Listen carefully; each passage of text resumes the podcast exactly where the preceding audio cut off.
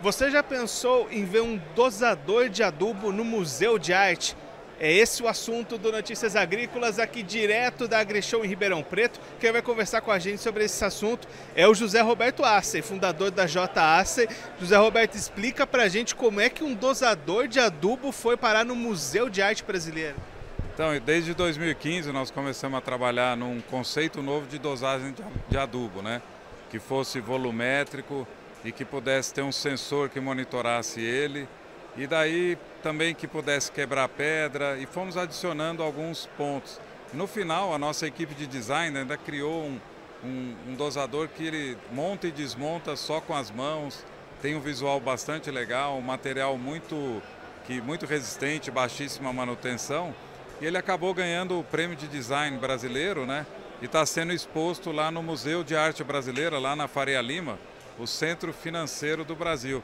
E por coincidência, Guilherme, a nossa missão é criar os melhores produtos do mercado e que sejam considerados obra de arte pelos agricultores. Então encaixou com, com o prêmio e com, a, com estar no museu, né? Além de ter um de se destacar pelo design, ele também tem as suas propriedades ali no dia a dia para o trabalho do, do produtor. Né? Explica para a gente um pouquinho como é que ele funciona no dia a dia. Sim, a performance dele é fora da curva, porque ele é volumétrico, né? Então ele todo dosador ele é, deposita ou coloca sempre a mesma dose, então numa plantadeira de 15 linhas, da primeira linha, 15 quinta vai ser a mesma dose. Inclusive o dosador sai de fábrica testado um por um para conferir se a dose está compatível entre eles.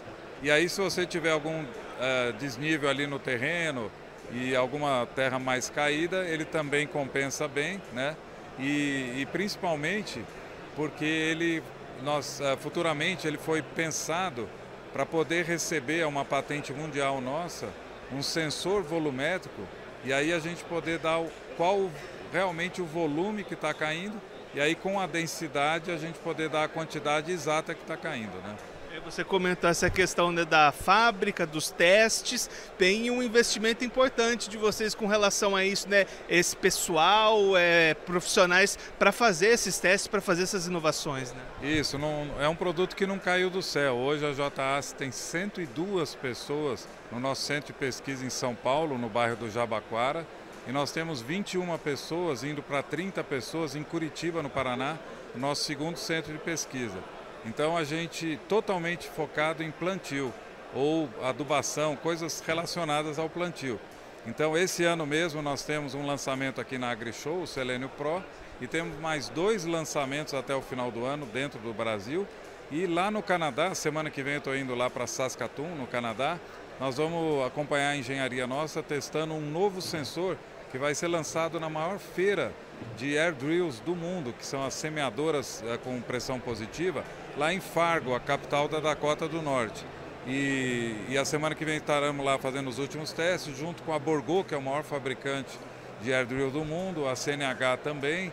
E então são produtos que todo ano vai nascer, vai vir alguma coisa nova, é sempre pensando no que o agricultor eu gostaria de ter para facilitar a vida e melhorar a performance. Né? Vocês também têm essa presença em mercados internacionais, né? produtos ali para agricultores de outros países também.